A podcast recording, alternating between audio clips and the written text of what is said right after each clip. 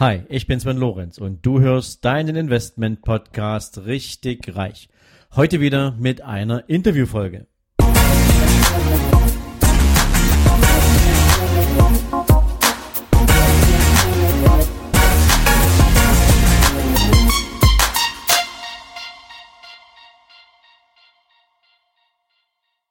Herzlich willkommen zum zweiten Teil meines sensationellen Interviews mit Matthias Aumann.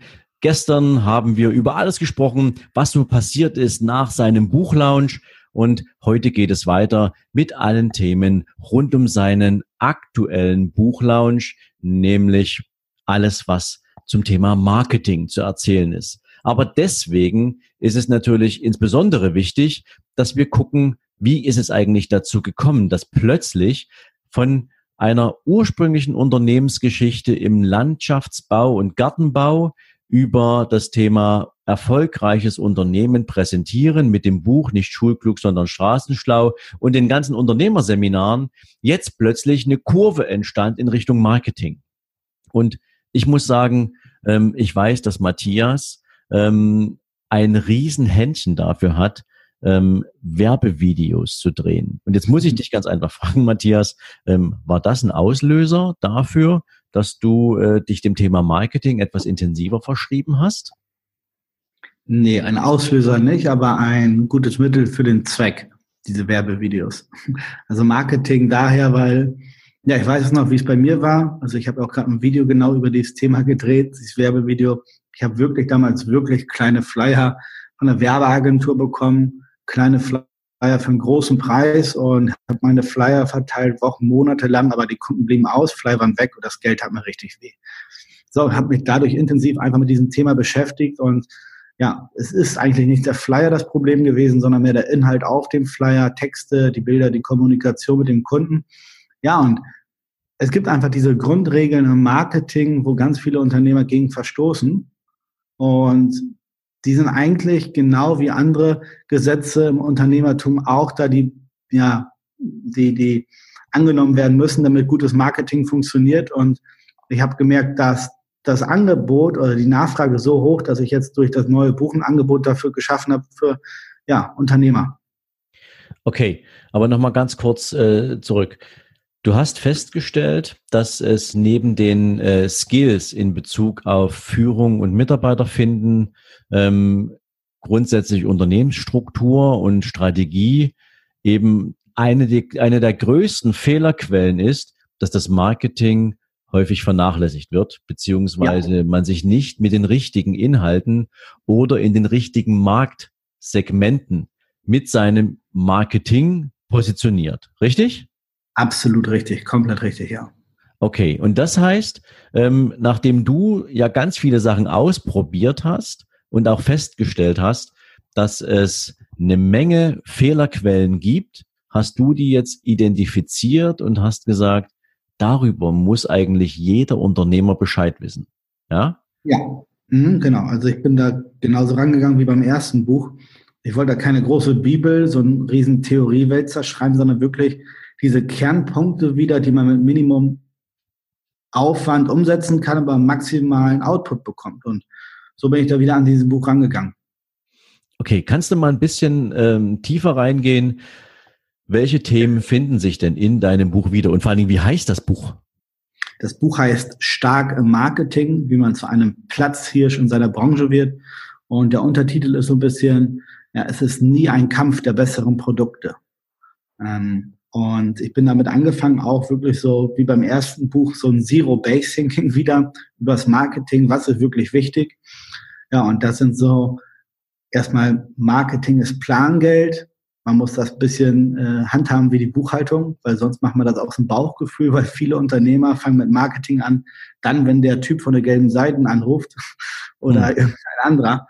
Und ja, alles fängt mit einer, mit, mit einer guten Strategie an, und ähm, mit einer richtigen Kundenliste, dass man daraus wirklich in konjunkturschwachen Monaten wirklich, und die kommen, fragte nicht, ob es sie gibt, sondern wann sie kommen, weil irgendwann wird es so wieder sein, dass man daraus dann wirklich eine Art Lebensversicherung bauen kann und einen Umsatzbooster. Also wirklich diese grundlegenden Sachen, kontrolliere dein Marketing, was ist eine Kundenliste, wie kannst du es kontrollieren, aber wirklich ich behaupte das mal wirklich auch wieder für den dümmsten anzunehmenden User so einfach erklärt und geschrieben, dass jeder danach das wirklich versteht und auch umsetzen kann. Und, okay. Ja. Wie wichtig ist bei dem ganzen Thema, du hast es, glaube ich, so in einem Nebensatz gerade angedeutet, ähm, es ist ja nichts, was man jetzt mit den gelben Seiten verbindet oder weil da mal irgendeiner zufällig gerade an der Tür klingelt. Ähm, es ist ja Plangeld, hast du gesagt. Und Plangeld verbinde ich immer mit dem Begriff Budget. Ja. Ja, mhm. also, dass man sich darüber Gedanken macht, wie viel in diesem Jahr basierend auf dem Umsatzziel, was ich mir setze, muss ich denn auch einplanen, um überhaupt Bekanntheit zu bekommen, um Reichweite zu erzeugen, um sichtbar zu sein? Ähm, denn wir beide haben ja eine gute, eine sehr gute Beziehung zu Dirk Kräuter und der sagt natürlich immer, das beste Produkt nützt dir gar nichts, wenn du es nicht verkaufen kannst. Und verkaufen kannst du es dann nicht, wenn kein Mensch weiß, dass es dich mit deinem Produkt überhaupt gibt. Ja. Mhm. Ähm, also wie ist da so dein, dein, deine Erfahrung? Ähm, gibt es eine prozentuale äh, Betrachtung, wo man sagt, so und so viel Prozent vom Jahresumsatz sollte man budgettechnisch ansetzen? Ähm, oder wenn man ganz am Anfang steht, wie nähert man sich überhaupt einer Idee zum Thema Budget? Ähm, hm. findet sowas in dem Buch Berücksichtigung? Ja, klar, direkt auch in den Basics am Anfang. Also man muss als Unternehmer, als Gründer, Selbstständiger, egal, man muss das immer wissen, wie viel darf ich überhaupt generell ausgeben, um einen Kunden zu bekommen, weil letztendlich gewinnt dann dieses Unternehmen im Marketing, die mehr Geld ausgeben dürfen oder die mehr Geld äh, haben für einen Kunden, den zu generieren, zu bekommen. Und muss erstmal wissen, immer, was bringt dir der Kunde überhaupt im Laufe deines Lebens? Also das ist dieser berühmte CLV, der Customer Lifetime Value, also wie lange bleibt dein Kunde dein Kunde und welchen Umsatz bringt er dir dann? So, und wenn du diese Zahl hast und das ist ein Durchschnittswert, dann kannst du auch wissen, wie viel darfst du ausgeben für einen Kunden, weil darauf baut das alles auf. Und das sind so die zwei wichtigsten Sachen. Und also auf jeden Fall klar, das ist da, damit fängt gutes Marketing an. Das ist das Fundament. Cool. Ähm, jetzt können wir natürlich nicht die ganzen Inhalte deines Buches jetzt im Detail durchgehen, ähm, sonst kannst du es ja auch nicht mehr verkaufen.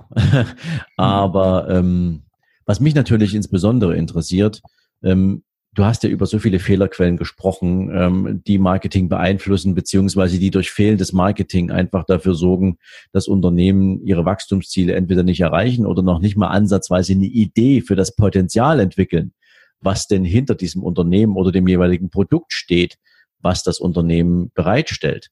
Ähm, wenn ich dich jetzt frage, ähm, so die drei größten Fehlerquellen im Marketing, Hast du da spontan eine Idee für? Ja, würde ich sofort sagen. Das erste ist, die meisten Unternehmen machen zu viel Imagewerbung.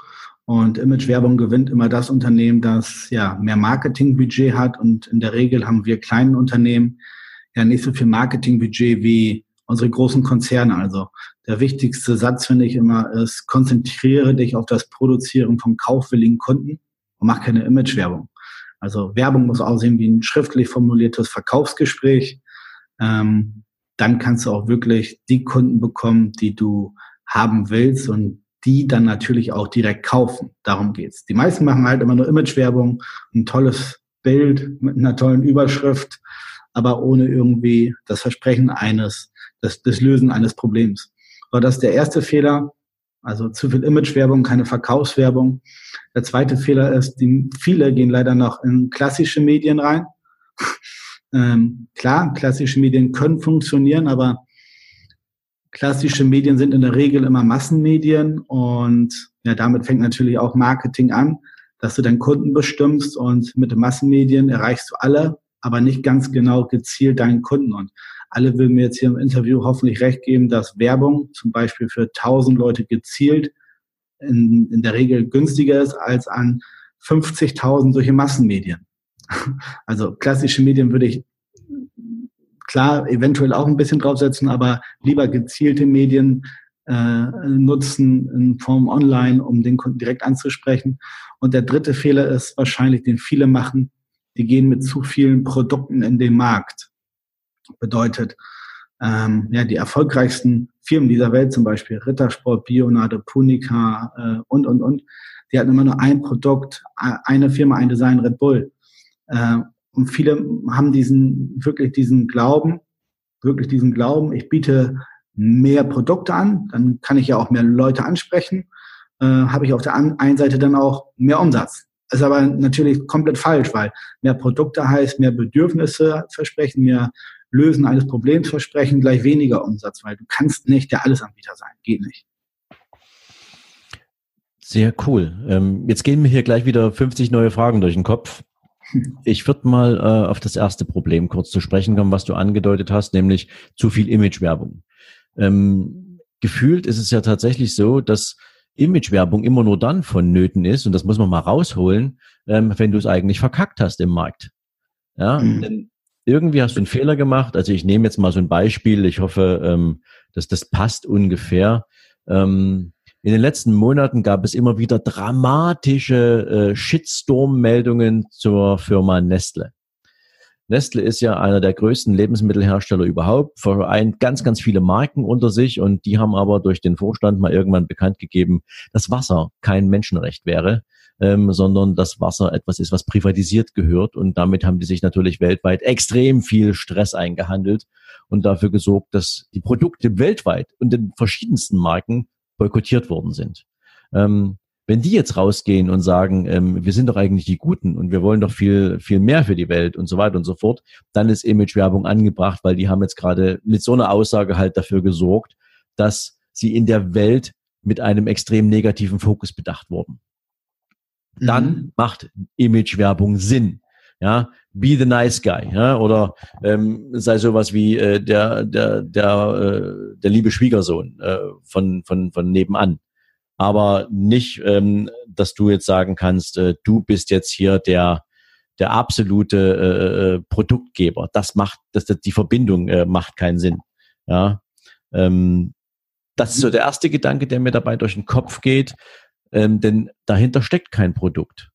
Im Imagebereich genau. hast du kein Produkt und der Mensch, der von dir eine Imagewerbung sieht, ist zwar nett, wenn der weiß, dass du cool bist, aber wenn der nicht weiß, was er von dir kaufen kann und welchen Nutzen er dadurch hat, mit dir zu kooperieren oder sich für dein Produkt zu entscheiden, dann hast du am Ende des Tages auch nur sinnlos Geld verbrannt. Richtig? Genau. Ja, genau. Also wie du es gerade mit Nestle erklärt hast, ist natürlich mit einem riesengroßen Konzern, aber ja, da, da fangen Kleine auch an, auch vielleicht sogar, wenn sie ein gutes Image haben.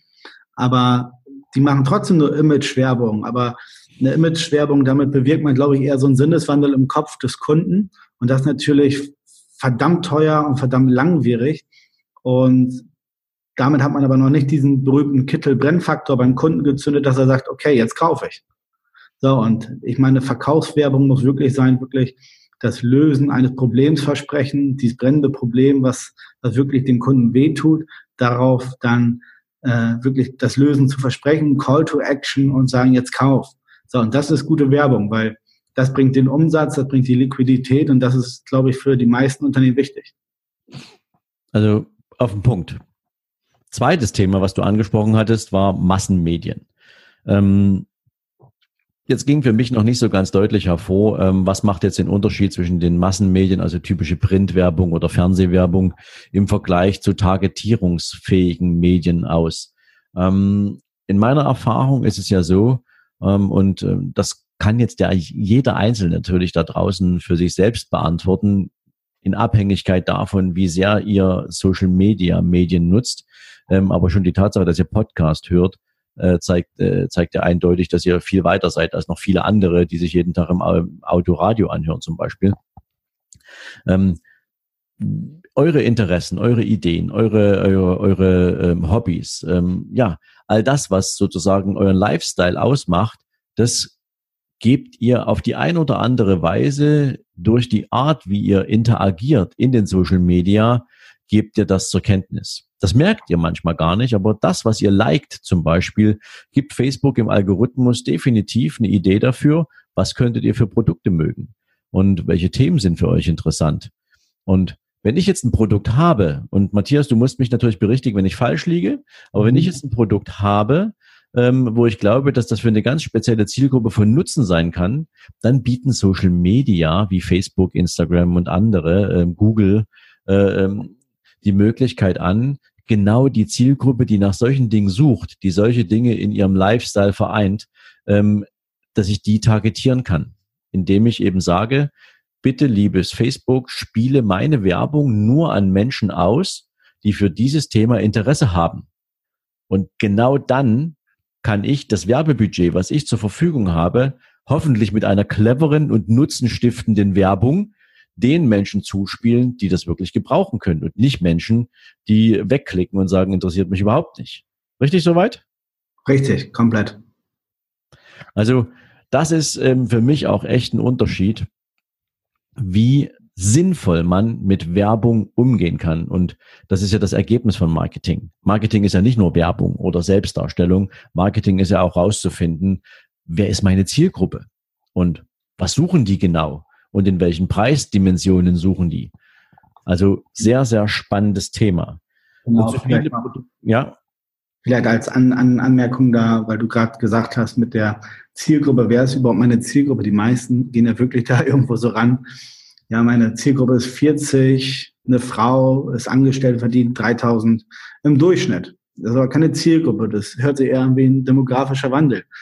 Äh, eine Zielgruppe muss wirklich so klar bestimmt sein, also womit redet sie am meisten mit ihren Freunden über welche, die Probleme? Welche Wörter benutzen sie? Was lässt sie nachts nicht schlafen? Worüber denkt sie den ganzen Tag nach? Was sind ihre größten Erfüllungen darüber? Wie viel Geld wird sie dafür ausgeben? Also muss wirklich dieses gesamte Wertesystem eines Kunden haben. Und dann kannst du auch wirklich ganz gezielt die Lösung anbieten, sodass der Kunde sagt, hey, der versteht mich, da gucke ich mir an, das kaufe ich. Also das ist ganz, ganz wichtig. Ja, und ich glaube, jeder, der schon mal Facebook-Werbung gesehen hat, auf die er angesprungen ist, ähm, hat jetzt ein Bild davon vor Augen, wie es aussehen muss, um erreicht zu werden. Ja, mhm. also für mich eins der idealsten, äh, äh, ja, möglich oder eine der idealsten Möglichkeiten tatsächlich sinnvoll die gewünschte Zielgruppe ähm, zu erreichen. Aber wie du es gerade gesagt hast, Matthias, ähm, wenn die Zielgruppe nicht klar definiert ist, wenn dein sogenannter Kundenavatar, also der Top-Ideal-Kunde, der dein Produkt braucht, nicht wirklich ins kleinste Detail durchdacht ist, wird natürlich auch Facebook-Werbung oder Google oder Instagram-Werbung ähm, gegebenenfalls zum Teil an deiner potenziellen Zielgruppe vorbeilaufen. Und das ist natürlich schade. Dann kriegen Leute das Zeug ausgespielt, die kein Interesse dafür haben und dann ist es unsinniges Budget, was du ausgegeben hast. Exakt, genau. Ja, der dritte Punkt, den du angesprochen hast, den finde ich total spannend. Ähm, und während du das gesagt hast, ging mir durch den Kopf, dass es tatsächlich so ist, dass die am meisten Sichtbarkeit haben, dass die am meisten Aufmerksamkeit bekommen, die mit einem Produkt, mit dem Nutzen für ein ganz spezielles Ziel ähm, oder mit einer ganz speziellen Lösung ähm, in den Markt kommen und sagen, das habe ich für euch. Und alle, die so Multikulti unterwegs sind, die kranken ähm, an Absatzproblemen. Ich denke dabei zum Beispiel an die Bankenwelt. Weißt du, ähm, ich selbst war ja jahrelang leidenschaftlicher Spezialist ähm, für sehr komplexe Fragestellungen ähm, und habe wahnsinnig interessante Kunden betreut und ähm, habe auch immer mit meinen Kunden gemeinsam richtig gute Geschäfte gemacht. Ähm, in dem Moment, wo die Banken umgestellt haben auf das Thema Generalist, wo es nicht mehr erforderlich war oder erforderlich schon, aber einfach nicht mehr finanziell tragbar durch die rücklaufenden Erträge in den Banken, dass man Spezialisten behalten und eingesetzt hat, geschweige denn ausgebildet, ähm, und man Generalisten eingesetzt hat, diesen typischen Bauchladenverkäufer, den du heute in jeder Bank findest, den du im Übrigen auch bei allen anderen freien, ja, sogenannten freien Finanzdienstleistern findest, ja, ähm, die sitzen mit dir am Tisch und ähm, fragen dich alles ab. Hast mhm. du schon einen Bausparvertrag? Brauchst du vielleicht einen Ratenkredit? Wie wär's denn mit einer Lebensversicherung?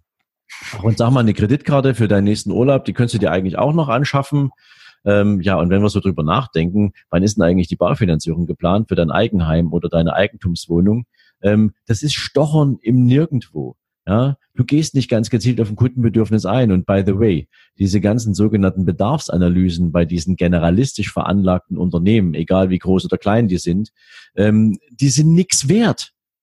Ja, weil es nicht um das individuelle einzelne Bedürfnis geht, sondern hast du ein cooles Produkt, dann kannst du natürlich bei dem Kunden punkten, der genau das nachfragt. Generalisten machen viel, viel falsch, weil sie natürlich darauf setzen, dass sie eine hohe Kundenbindung erzeugen können, wenn sie möglichst viele kleinkarierte Bullshit-Produkte bei einem Kunden abgesetzt bekommen und irgendwann merkt das der Kunde, weil die Menschen werden schlauer. Dank Social Media ähm, natürlich auch schneller. Also das war so das, was mir noch einfiel zum Thema zu viele Produkte im Angebot. Ja. Ja, mein lieber Matthias, ähm, das ist erstmal alles eine ziemlich, ziemlich spannende Entwicklung. Wie ist es dir denn jetzt persönlich damit gegangen? Weil ich kann mich erinnern, du hast angefangen ähm, und hast gesagt, ich will einfach nur die Geschichte erzählen und Menschen auf dem Weg dabei begleiten und denen dabei helfen, ähm, ihre unternehmerischen Hausaufgaben zu machen. Und jetzt geht das in Richtung Marketing. Also der Coaching-Gedanke auf der einen Seite und jetzt geht es in Richtung Marketing. Wie nimmst du den Switch für dich wahr? Ähm, also für mich ist das ja ein Baustein von meinem Buch, von meinem Company Best Event. Also ich habe ja immer diese drei Bausteine. Das ist einmal die Denkweisen zum Erfolg, einmal das Marketing, wie wirklich gutes Marketing funktioniert, dass das wirklich auch jeder eins zu eins umsetzen kann und wirklich auch effektiv wirkt. Und der dritte ist ja Mitarbeiter finden und führen. So. Erstmal kam nicht Schulklug, sondern Straßenschlau. Dann die Events, diese drei Bausteine. Jetzt habe ich den ersten Baustein daraus. Also für mich gehört er dazu. Jeder, der mich jetzt kennt, weiß wahrscheinlich, wie mein nächstes Buch heißen wird oder worum es geht. Das wird Mitarbeiter finden und führen sein.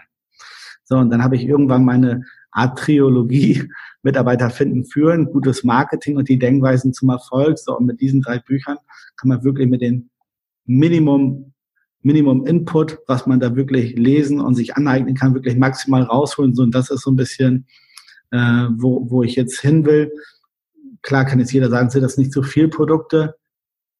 Gehst du jetzt nicht wieder auch breit in den Markt damit? Hast ja gerade gesagt, schmal oder spitz. Nee, die werden ja erst im nächsten Schritt angeboten. Also ich gehe wirklich nur mit einem Buch, mit einem Event, das sind nicht Schulklug, sondern Straßenschlau und äh, meine Company Best Events und danach kommen natürlich dann erst die ganzen anderen Sachen.